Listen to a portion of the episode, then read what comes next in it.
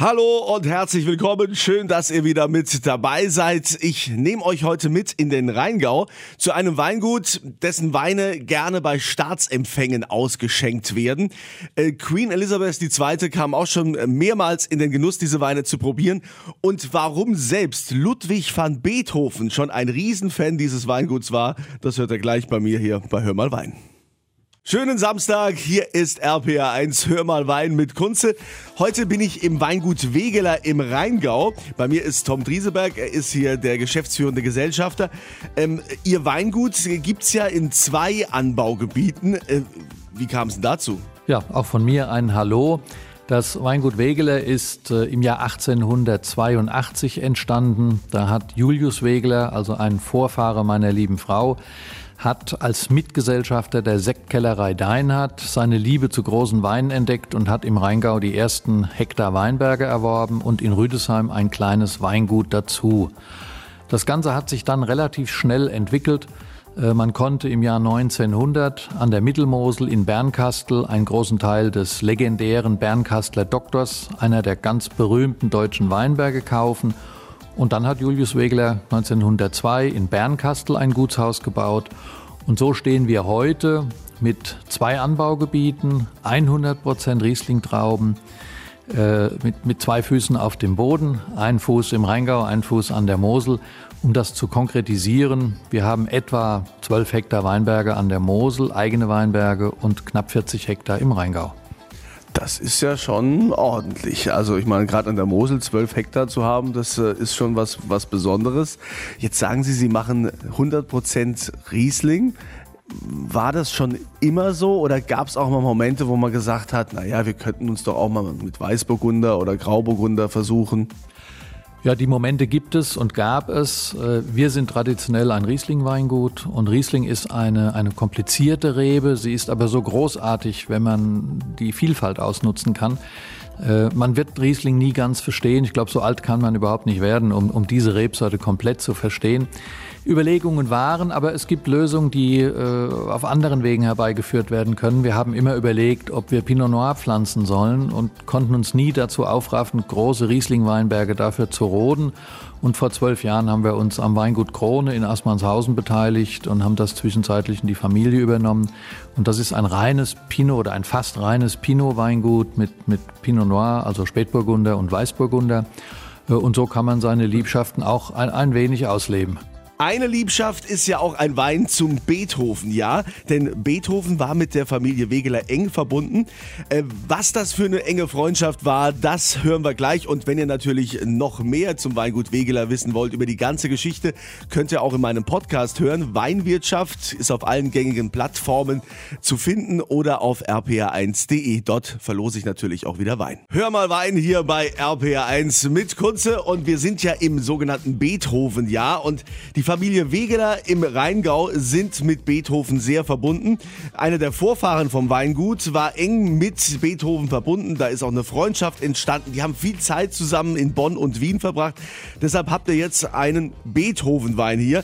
Jetzt äh, frage ich mal hier den Geschäftsführer Tom äh, Drieseberg, wie kam es denn zur Idee? Also wie wollt ihr es denn schaffen, dass der Wein so einschlägt wie Beethovens Fünfte? Es wäre natürlich großartig, wenn wir einen Wein machen könnten, der, der so einschlägt wie eine Fünfte oder eine Neunte. Äh, die, die, Geschichte ist etwas, auch hier etwas länger. Es, es geht aufs Jahr 2016 zurück. Äh, dort habe ich Leute kennengelernt, die äh, mit der Bundesregierung in Berlin dieses offizielle Beethoven-Jahr zusammengebaut oder, oder ja, dieses Konzept gemacht haben. Und die haben gesagt, wir müssen mal reden, weil sie gehört haben, dass Beethoven eben ein enger Freund von Wegeler war und so saßen wir dann drei Jahre vor dem eigentlichen Jubiläum mit den verantwortlichen Leuten der Beethoven Stiftung hier im Weingut und haben gesagt, wie können wir authentisch das Thema bespielen, sehr wohl wissend, dass im Jubiläumsjahr allerhand Marketingideen äh, auftauchen werden, die wenig Bezug zum Thema haben, außer kommerzielle Hintergründe. Und so kamen wir auf äh, eine Weinedition und da haben wir uns doch eher an dem Weintrinker orientiert als an dem alten Beethoven. Denn äh, wir haben einen Einstiegswein, äh, wir haben was in der Mittelklasse, was in der Oberklasse und bei allen Konzertbesuchen spielt Sekt eine Rolle. Also wird es ein oder es gibt einen Sekt, der eben auch in einem eigenen Haus produziert wird. Ähm, und es gibt einen Spätburgunder für all die Freunde, die eben gerne einen Rotwein trinken.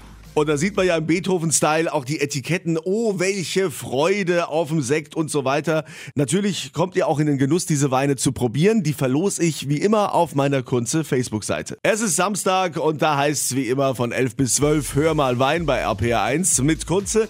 Heute bin ich im Rheingau unterwegs beim Weingut Wegeler und Tom Trieseberg ist hier der Chef. Ihr habt ja an der Mosel ein Weingut und hier im Rheingau. Was ist denn eigentlich der Unterschied zwischen Mosel und Rheingau? Auch das ist, glaube ich, relativ einfach. Die ganz große Stärke der Mosel sind ganz elegante, filigrane Weine, teilweise vibrierend nicht zu hoch in den Alkoholwerten. Und wenn man sich an der Mosel bewegt, äh, ist die Paradedisziplin an der Mosel sind restsüße Weine. Und wenn ich restsüß sage, dann meine ich nicht klebrig süße Weine, sondern Weine, die mit einer natürlichen Süße ausgestattet sind und mit einer, einer ganz knackigen Säure versehen sind, sodass sie nicht süß oder klebrig schmecken. Ähm, wenn man in der Literatur liest, hört man immer wieder ein Möselchen. Ähm, da bezieht sich der Autor meistens auf ein Kabinett oder eine Spätlese, die nicht trocken ist, sondern die Restsüße hat. Und ich glaube, das Anbaugebiet Mosel kann wie kein anderes Anbaugebiet in Deutschland diese Schiene äh, äh perfekt spielen. Im Rheingau ist das ein bisschen anders. Frühling ist hier zwei Wochen früher, es ist hier wärmer, die Weine werden etwas opulenter, fallen aber immer noch in die elegante Schiene und ich glaube, es ist nicht kein Zufall, dass die großen Gewächse, die heute in Deutschland auf den, auf den Restaurantkarten zu finden sind, im Jahr 1992 von vier Weingütern im Rheingau aufgelegt wurden. Man kann hier ganz großartige trockene Weine machen, die nicht zu alkoholreich sind, die aber eine schöne Opulenz haben. Sie werden mir zustimmen, dass so ein Wein aus dem Rheingau schon ein paar Jahre liegen muss, also damit der ein Highlight wird. Also der Riesling braucht da schon seine Zeit. Ja, ich würde das umschreiben mit dem sowohl als auch. Der junge Riesling brilliert mit einer wunderschönen duftigen Nase, er erfreut die Zungenspitze. Er hat ganz viel Frucht, obwohl er dafür keine Süße braucht. Die einfacheren Weine kann man sehr, sehr schön jung trinken. Die großen Weine, ja, da wartet man vielleicht mal ein Jahr, bis man anfängt, die zu trinken. Und dann hängt es vom persönlichen Geschmack ab, ob man sie mit zwei Jahren, mit fünf Jahren, mit zehn Jahren, also ich bringe jetzt gerade wieder große Gewächse raus, die 20 Jahre alt sind, die wir weggelegt haben für, für diesen Zweck. Äh, da ist Riesling eben auch einmalig, weil er eine reife Fähigkeit hat, die vielleicht noch im, im Spätburgunder Bereich zu finden ist. Aber unter den Weißweinen gibt es keine andere Rebsorte, die, die eine solche Reife erzielen kann. Sagt Tom Drieseberg vom Weingut Wegeler in Österreich-Winkel hier im Rheingau. Und natürlich könnt ihr das Ganze nochmal nachhören in meinem Podcast Weinwirtschaft. Findet ihr auf allen gängigen Plattformen, ne? auch nochmal ausführlicher, wer interessiert ist, und auf rpr1.de. Schönes Wochenende. Willkommen zu Hör mal Wein hier bei RPR1. Immer ja samstags von 11 bis 12 oder auch für alle, die interessiert sind im Podcast. Äh, den findet ihr auf rpr1.de und auf allen gängigen Plattformen. Äh, Weinwirtschaft heißt der Podcast. Und jetzt, wenn wir schon mal im Rheingau sind, ja, habe ich noch jemanden vom Weingut Balthasares. Das ist der Marius. Und die haben ja nächste Woche eine ganz verrückte Versteigerung. Also wenn ihr euren Keller noch füllen wollt, äh, gibt es da eine Rarität. Marius, grüß dich. Äh, was habt ihr gemacht? Erzähl mal. Ja, grüß dich, mein Lieber. Also äh, wir haben dieses Jahr 150-jähriges Jubiläum, äh, 1870 gegründet, 220, also die Jubiläum Baldasares. Und wir haben uns gedacht, wir stellen das unter das Motto groß, größer, souverän und, führen, und füllen äh, von unserem absoluten Topwein, dem Respekt, äh, ja, 26 Liter Flaschen. Und zwar deren, und zwar deren neun Stück. Ähm, und wir werden oder haben bereits äh, sechs davon verkauft Zwei bleiben davon bei uns im Besitz und eine, die wird eben versteigert. Und zwar nächste Woche ähm, auf der ja, VDP-Auktion, äh, 29.02.2020 äh, im Kloster Eberbach. Ja, und äh, also 26 Liter, also kann man eine große Party machen mit so einer großen Flasche. Äh, das ist doch schon eher selten, oder? Das ist jetzt keine gängige äh, Flaschengröße.